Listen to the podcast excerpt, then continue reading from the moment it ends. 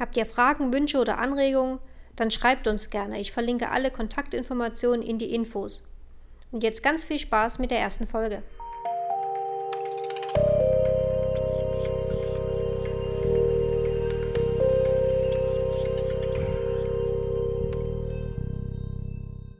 Mein erster Gast wird die Professorin Andrea Pataki-Hund sein.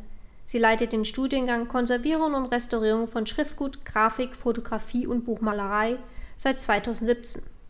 Vorher arbeitete sie als wissenschaftliche Mitarbeiterin an der Akademie der Bildenden Künste in Stuttgart und hat somit schon vielen Studierenden zu einem erfolgreichen Abschluss verholfen. Hallo Andrea, du bist ja schon ganz lange äh, Restauratorin, auch schon lange in der Ausbildung unterwegs. Magst du trotzdem noch mal kurz äh, ein bisschen berichten, wie du eigentlich Restauratorin geworden bist? Ich habe mir eigentlich schon vor dem Abitur doch sehr viele Gedanken gemacht, was ich machen will und wollte erst so Geigenbauer werden, weil ich ganz viel Musik gemacht habe in der Zeit vor dem Abitur. Und dann war aber meine Kunstnote doch nicht gut genug, um nach Isny zur Geigenbau-Hochburg äh, zu gehen. Und dann habe ich mich immer mehr damit beschäftigt, Handwerk und Studium zu verbinden. Und da gibt es eigentlich nicht so viel. Und da bin ich auf die Restaurierung gekommen. Aber auch dadurch, dass meine Mutter eine Papierrestauratorin gekannt hat. Und da habe ich mal ein bisschen geschnuppert und das fand ich ganz toll. Und dann habe ich angefangen, so wie alle anderen auch, Praktika zu suchen mit vielen hoch und runter.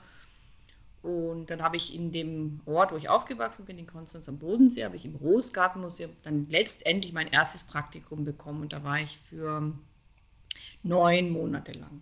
Wie ist das denn jetzt mittlerweile, wenn man studieren möchte? Du hattest ja damals noch, das ist quasi drei Jahre vor Praktikum, oder?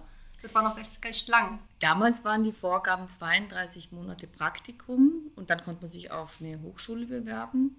Und ich hatte aber schon nach kurzer Zeit, wo ich im Praktikum angefangen, ich angefangen habe, ich habe aber mit Gemälde und Skulptur angefangen, hat mir dann jemand gesagt, ich soll doch vielleicht eine Buchbinderlehre machen, wenn ich mich auf Papier spezialisieren will. Und deswegen habe ich noch eine Buchbinderlehre gemacht, eine handwerkliche Buchbinderlehre. Also ich hatte dann drei Jahre Praktikum und ähm, Buchbinderlehre, aber da die, die etwas verkürzte, also zweieinhalb Jahre handwerkliche Buchbinderlehre.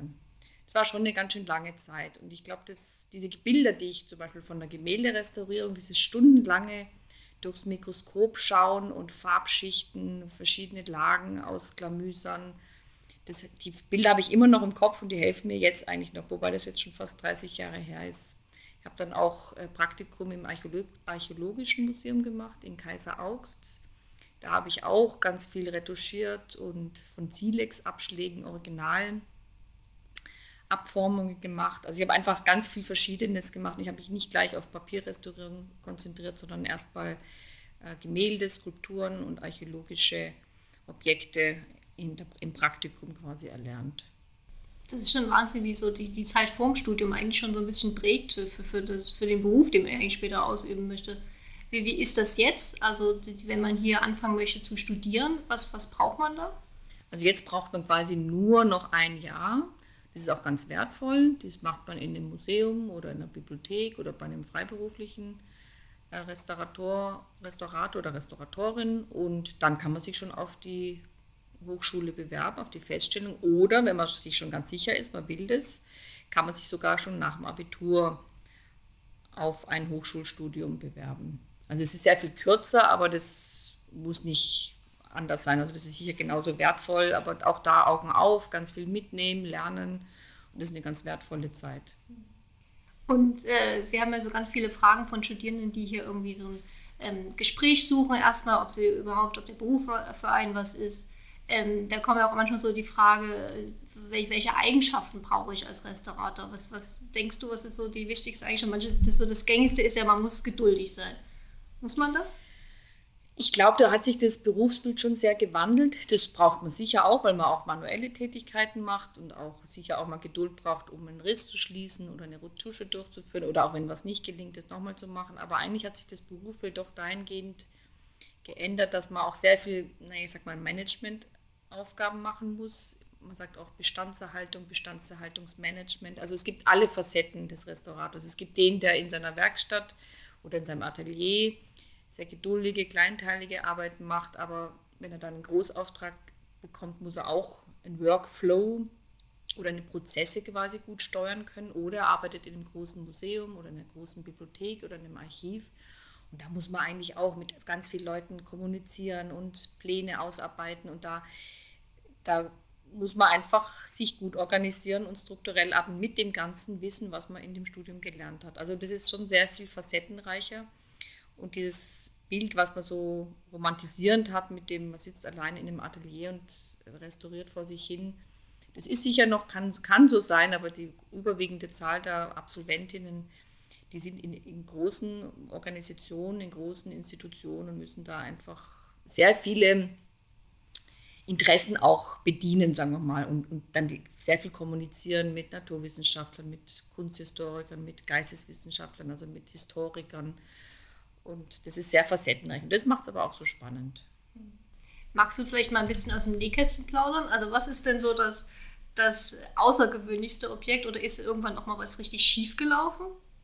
Ja, schiefgegangen ist mal, das habe ich gerade in der Vorlesung gerade wieder gezeigt, das war eine Grafik, die wir restauriert haben und da ist ein Kopierstift ausgelaufen. Das war ganz schrecklich. Es war für die Studentin schrecklich, aber es war für mich auch ganz schrecklich, weil das sind Stifte, die schauen aus wie Graphitstifte, wie Bleistift.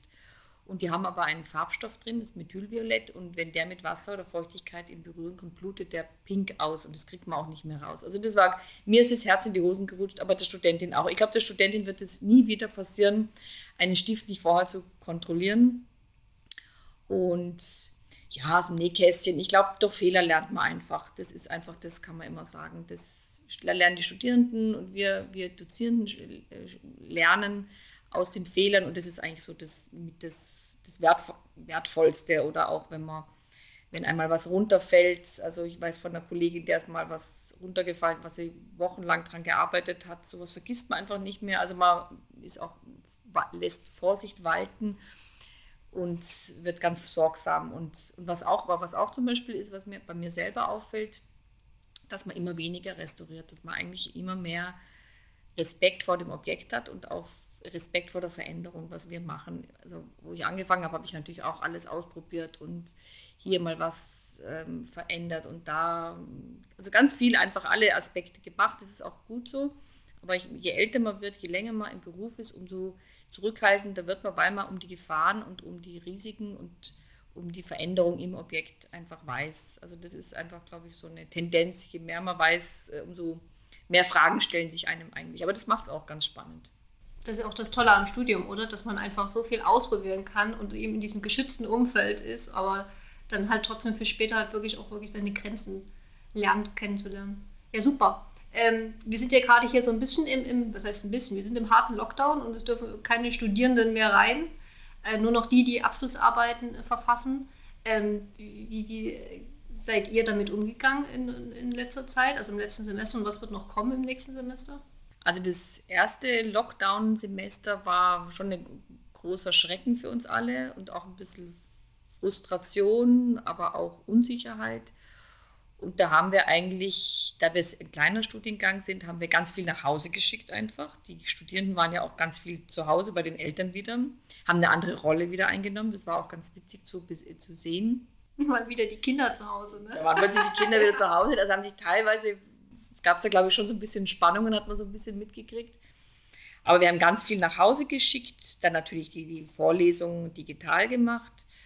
Und im Sommer konnte man das wieder ein bisschen lockern. Dann hat man so Blöcke, dass wieder alle ganz schnell kommen dürfen.